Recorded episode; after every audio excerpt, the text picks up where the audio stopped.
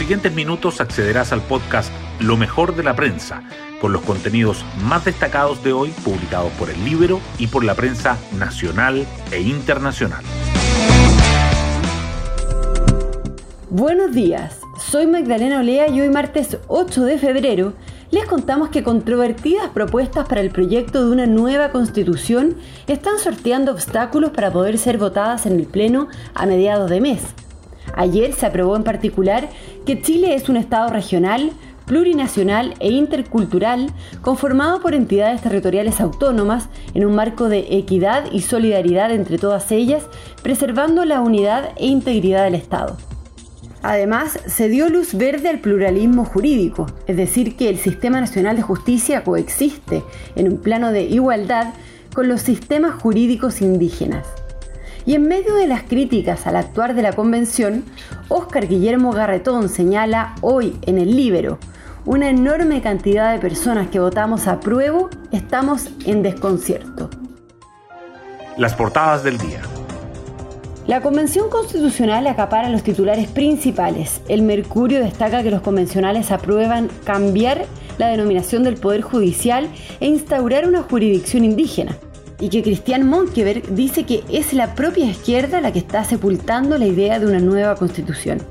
La tercera resalta que en comisión se aprueban normas sobre forma del Estado y la justicia que pasarán al Pleno, el diario financiero subraya que el presidente del Consejo Minero, Joaquín Villarino, advierte que bajo estas condiciones no ve ningún incentivo para invertir en minería en Chile y el Libero abre con una entrevista a Óscar Guillermo Garretón.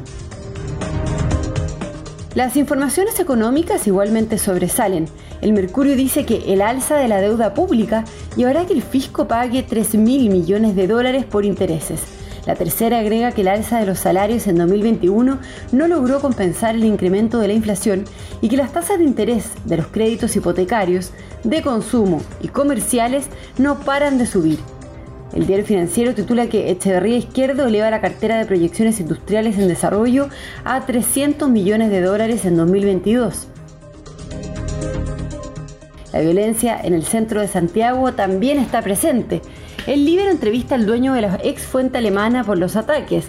Se paran en la puerta y te dicen te vamos a matar, te vamos a quemar, afirma. Mientras que el Mercurio subraya que los vecinos del sector de Baquedano acusan abandono a pesar de las ayudas prometidas por las autoridades. Otros temas destacados en el Mercurio son que la inestabilidad política en Perú presiona a Castillo y aumenta los pedidos para que renuncie que el plan cosecha acumula dos detenidos, 12 denuncias y 6.000 kilómetros de patrullajes en la Araucanía y que el comercio ambulante está desbordado en Viña del Mar.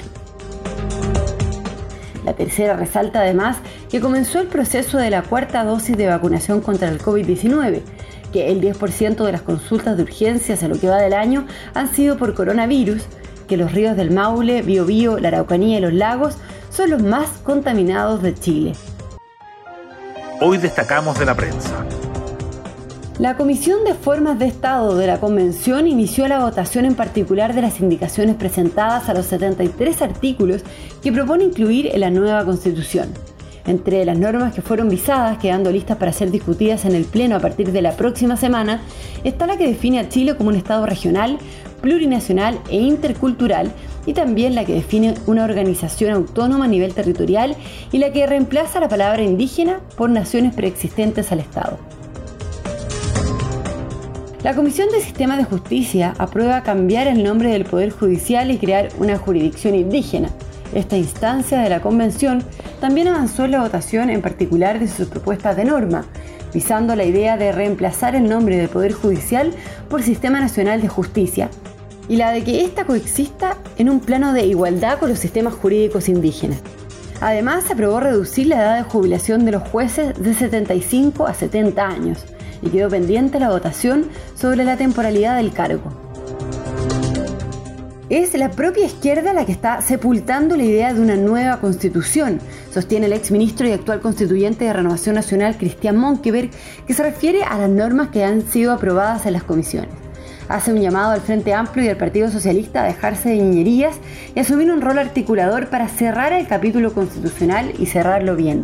dice que si las normas polémicas aprobadas perduran, el sentido común hace pensar que el rechazo crece como la espuma.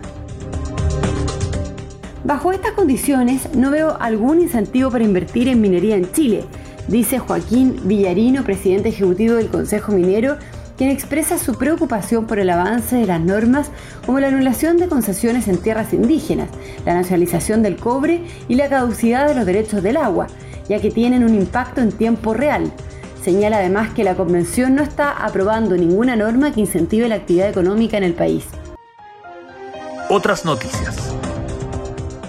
La alta inflación provocó que los salarios reales cerraran 2021 con su primera caída en al menos 10 años. El índice de remuneraciones subió 6,8% nominal el año pasado, lo que representa una baja de 0,4% en términos reales, ya que la inflación fue de 7,2%. Es la primera vez desde el inicio de la serie de datos en 2011 que el año cierra con una caída real de los salarios. El costo de créditos hipotecarios vuelve a subir y llega a su mayor nivel en 8 años. La tasa de interés promedio de los préstamos para la vivienda cerró enero en 4,20%, un alza de 20 puntos respecto a diciembre y la mayor cifra desde abril de 2014. Las tasas de los créditos de consumo y comerciales también siguieron aumentando.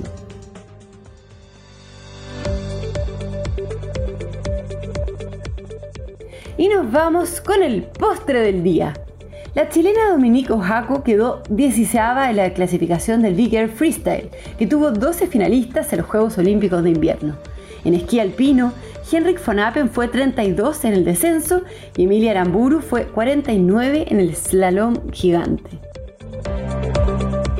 Bueno, yo me despido, espero que tengan un muy buen día martes y nos volvemos a encontrar mañana en un nuevo podcast, lo mejor de la prensa.